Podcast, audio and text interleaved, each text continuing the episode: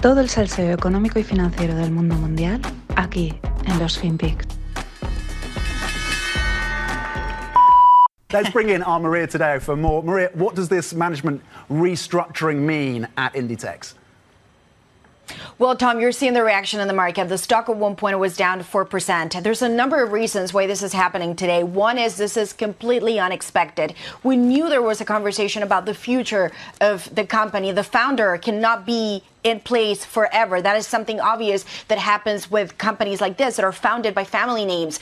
But the announcement today, the timing of it, I think took a lot of people uh, by surprise. This was not really expected. It really is in many ways a bombshell, the timing of it. When you look at the structure here, of course, she is going to inherit this big position to fill up. She is a daughter you referred to as uh, Marta Ortega. Of course, she is someone who has connections with the company, but many could say up until this point, you need to prove yourself at the executive executive level, and she hasn't done that yet mm. and hmm. has escalated to the top job. The other thing that I would note has to do with the broad management. We know Pablo Isla, who has been the chairman up until now, has been incredibly successful with this company, and he will be leaving. So it's the full reshuffling here that has probably spooked markets.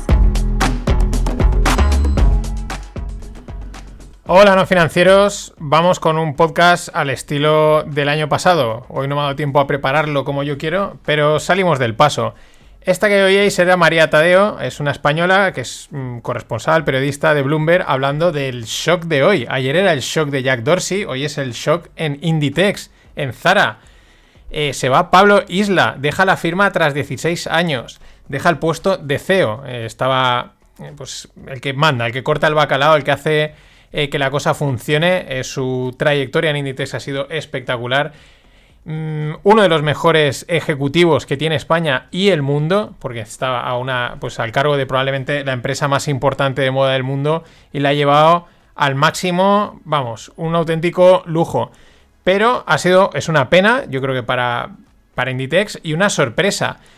Eh, como bien dice María, estaban ya ahí en conversaciones, está hablando, porque evidentemente pues Amancio es mayor, también tiene que hacerse a un lado, hay que renovar las empresas cada cierto tiempo. Pero esto ha dejado en shock. El Wall Street Journal ha sido bastante duro, porque claro, la reestructuración es la siguiente. La hija de Amancio, Marta Ortega, pasa a ser la presidenta de la empresa y Oscar Maceiras, eh, el CEO. Pero claro, ¿qué pasa? ¿Qué es lo que dice también María? Eh, y es donde apunta Wall Street Journal. Wall Street Journal dice que los nuevos ejecutivos viene a decir algo así como que es difícil de digerir o de asumir esta reestructuración, ¿no? Es como, mm, no me encaja demasiado.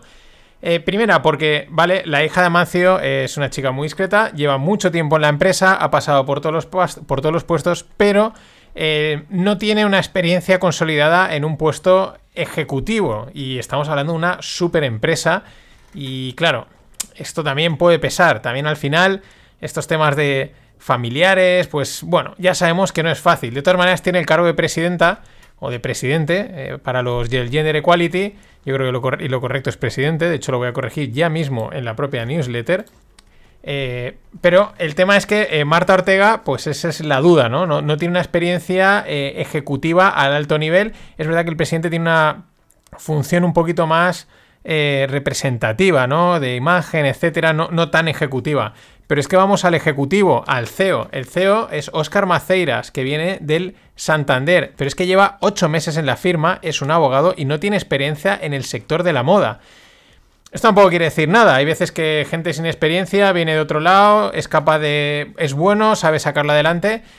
Pero claro, así de entradas, pues eh, llama un poco bastante atención, sobre todo para llevar el timón de un barco que va como un tiro y que, como es Inditex. Pero bueno, veremos qué más cosas salen. Yo no sé si saldrá mucho más, porque al final, eh, tanto Pablo Isla, que es un tío muy pues, comedido, no es dado a hacer muchas declaraciones, y la política comunicativa de, de comunicación, perdón, de Inditex, pues tampoco es de explicar demasiado las cosas, lo cual es bueno, ¿no? Con lo cual, yo creo que tampoco nos enteraremos de mucho más y con el tiempo veremos que este cambio si es que es temporal o si es un cambio fijo, de transición, etcétera, ¿no? Y volvemos a Twitter, porque claro, aquí sí que van saliendo cositas. Eh, y salen una de las primeras informaciones que podrían explicar parte de las razones por las que se va Jack Dorsey. Él ha publicado un, pues el típico documento, el típico post en el que explica un poco por qué se va. Yo lo he leído, eh, no dice nada. eh, cambios, no sé qué, tal, pero mm, no dice nada de lo que puedas extraer algo, ¿no? Tampoco va a decir, pues, el board eh, que de Twitter me cago en ellos, esto es una mierda, ¿no? Evidentemente no va, tienes que irte bien, pero no hay ninguna frase, no hay nada que así yo le haya sacado y decir, vale, aquí hay, hay algo. Va a permanecer en el, en el Consejo de Administración para ayudar al paso de poderes, estas cosas, y luego ya el tío se sale porque el crecimiento, bueno, pues este tipo de, de cosas. Alguna cosa luego veremos en el tema de cripto, porque él está ahí muy metido. Pero hoy ha salido la primera información que es donde puede, puede estar algo de la razón. Resulta que Twitter, a partir de, hoy martes, va a prohibir que se publiquen eh, mm, documentos en plan fotos, vídeos, audios de individuos privados, ¿vale? Sin su consentimiento. Claro, esto es mm, de alguna manera una cierta censura. Evidentemente eh, no vas a publicar cosas de otra gente y si las publicas para dañar, pues esa gente puede ir y denunciarte. Esa es la gracia. O sea, ya hay, un, hay una cosa que se llaman los tribunales, los abogados y cuando alguien publica algo tuyo que atenta contra la intimidad, contra la privacidad y estas cosas, pues uno puede coger, denunciarlo y arreando, ¿no? Con lo cual no hace falta que corten ellos el bacalao.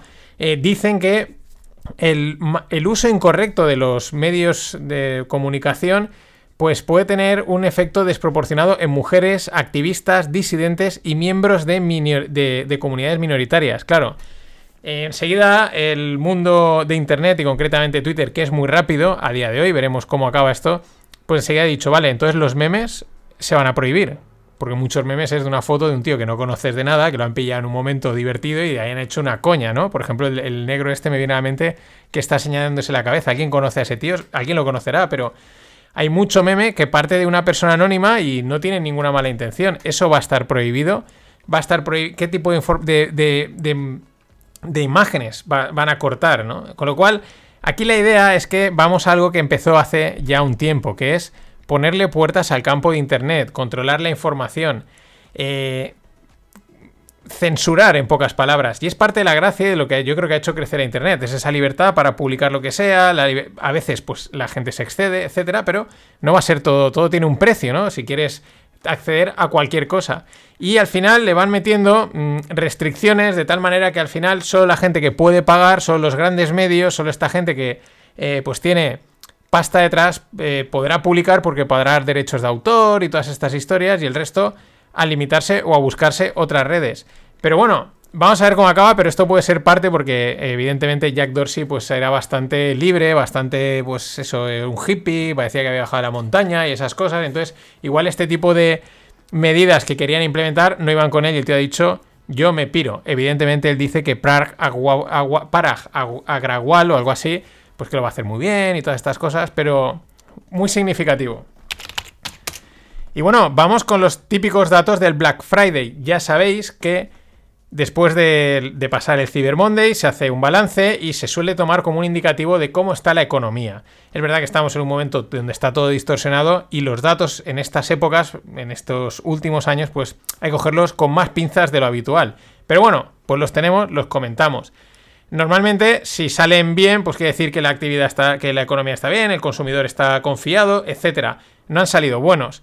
Eh, se calcula que en la parte de, digital la caída ha sido de un 1,4% respecto al año pasado.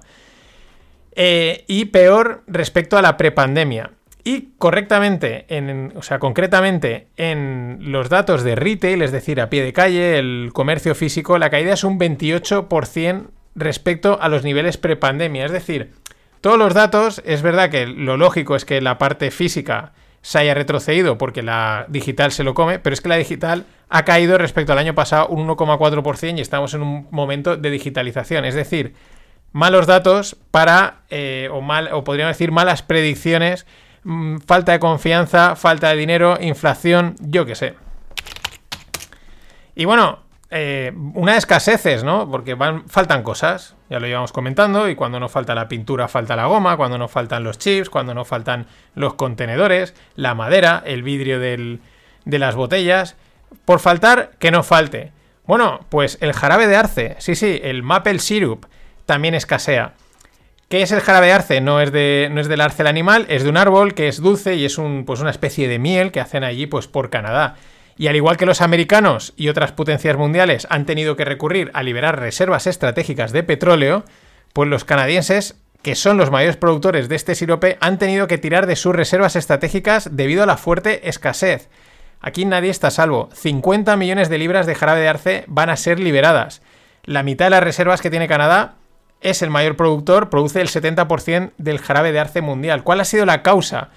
Eh, mm, un verano parece ser que más corto, ahora, ahora me estoy confundiendo porque no sé si era más corto o más largo, pero bueno, la, estación que le corresponde al arce para producir su savia, pues no ha sido la adecuada y ha habido ahí una cierta escasez. Más luego, pues seguro que falta alguna cosa porque no han llegado los contenedores, etcétera. Pero madre mía, es que hasta el sirope de arce, que no he probado nunca, pero, pero qué pena, ¿no?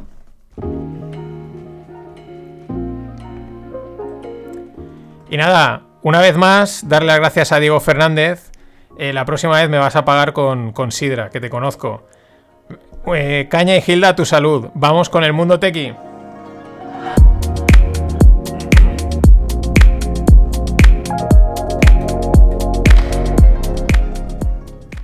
Lo conozco digitalmente, aquí todo el mundo nos conocemos digitalmente. Nada, vamos con el día que pruebe su sidra, que la hace él, os lo, os lo comento. Bueno, que me voy por las ramas, por las ramas de Arce, nunca mejor dicho. Pero sigo un poco con el tema de Twitter, porque a raíz de todo este, siempre que pasa, ¿no? Esto ha pasado con WhatsApp, con Instagram, Facebook, etc. Cuando una red social hace algún cambio que los usuarios prevén que les puede afectar, que pues esto a mí ya no me gusta, la privacidad, etcétera y tal, pues enseguida eh, es el momento en el que otras eh, redes sociales alternativas o pues eh, complementarias ganan usuarios. Una de las que ha salido, hay muchas más, y la he estado investigando un poquito, es Mastodon. Es una alternativa a Twitter. Ya no es porque sea Mastodon o no, sino me parece interesante lo que propone frente a lo que están proponiendo las redes sociales. Eh, básicamente, no tiene censura, es descentralizada y es open source. Por lo que permite desarrollar aplicaciones y comunidades. Es como, parece ser que es como un Twitter, no me da donde alta, tendré que cotillarlo en el que, bueno, cada uno puede correr su propio servidor, pueden crear, puedes crear sus propias comunidades sin que deje de existir el, centro principal y sobre todo sin la censura. Por eso, vamos a ver cómo acaba esta dinámica que están cogiendo los estados y las redes sociales. Porque claro, las actuales tienen a la gente enganchada y acostumbrada, lo que se llama la retención. Porque claro, ¿cómo te vas a ir a otra red donde no hay nadie, donde falta gente? Pues eso ya lo tienen ganado. Y esa es una parte de su punto fuerte. Ahora, también es verdad que nos han acostumbrado a publicar con libertad, a subir lo que te daba la gana, incluso a cierto anonimato, etc. Y es el, combo. El combo es conectas con gente y publicas un poco con bastante libertad. Si te quitan, es decir, la interacción. Si van a atacar una de las patas, es decir, la de la interacción, y probablemente pronto con quién puedes conectar y con quién no, pues esto tiene menos valor. Y ahí es donde el mundo descentralizado, que está trabajando en ello, pues quizás aporte soluciones y acabe con redes que hasta ahora pensamos que eran inacabables, o mejor dicho, ellos han decidido acabar consigo mismos. Veremos qué es lo que sucede. Y siguiendo con Twitter, es que no han parado de salir cosas. Ayer se filtraba una imagen en la que eh, aparecía una... Eh, eh, perdón, una dirección de Ethereum, ¿no? O sea, era como quieren meter en, parece ser algo de, de, pagar propinas, ¿no? En Twitter, oye, pues mira, como los coffees, ¿no? Como el que me ha pagado eh, Diego Fernández, pues lo mismo, pero en Twitter. Oye, este, este tío me gusta lo que escribe, pues voy a enviarle pues una propina o le invito a una cerveza, un café o tal. Están viendo cómo meterlo, parece ser que van a meter por ahí PayPal, algo de Bitcoin, ya apareció también una eh, dirección Ethereum, pero esto es un filtrado, algo que se ha escapado, algo que estarían de pruebas. Llama la atención porque Jack Dorsey era muy de Bitcoin y quizás es anti-Ethereum, no lo sé, y esto también es otra de las cosas que ha dicho yo, ya con Ethereum no puedo, me largo de Twitter, ¿no? Pero es que esto tiene que ver con una característica de los NFT, que según un artículo del Financial Times, ¿no? pueden proveer una identidad única eh, a través de diferentes plataformas. Traducido, acabar de una maldita vez con las 7000 contraseñas que tenemos en Internet. Yo es una de las cosas que le pido al mundo descentralizado, al mundo blockchain, etc. O sea, que alguien resuelva esto es un auténtico coñazo. en esta tienes que poner una letra mayúscula, en esta pone un signo raro, en esta es de 4, esta es de 8, esta es de 6. No, no, eh, ponme dos letras de tal tipo. Al final llevas un cacao que no sabes ni lo que hace. Lo más inteligente es el que pone 1, 2, 3, 4, el nacimiento, el nombre y fuera. Pero ojalá alguien resuelva esto y tengas una única identidad o dos identidades y, para adelante. Y esto parece ser que los NFTs, las direcciones Ethereum, etcétera, van en ese camino. Pero tan tranquilos que aún queda. Y para cerrar, una mala noticia. Una noticia triste, pero tampoco, tampoco nos vamos a romper las, las, vestiduras. no sé si os acordáis, lo comenté. Eh, Mr. Gox, que es un hámster que lo ponían ahí en una en, una, en su jaula a dar vueltas y según lo que hacía, pues invertían en las criptos. Y claro, como el mercado iba para arriba, pues Mr. Gox era una máquina, era el mejor portfolio manager de criptos que había. Estaba batiendo hasta el propio eh, Buffett. Pues el pobre Mr. Gox ha pasado mejor vida. Es verdad que los hamsters tampoco es que duren mucho, pero una pena, se muere un gran cripto portfolio manager. Nada más, gracias por estar ahí. Hasta mañana. Always look on the bright side of life. Always look on the light side of life.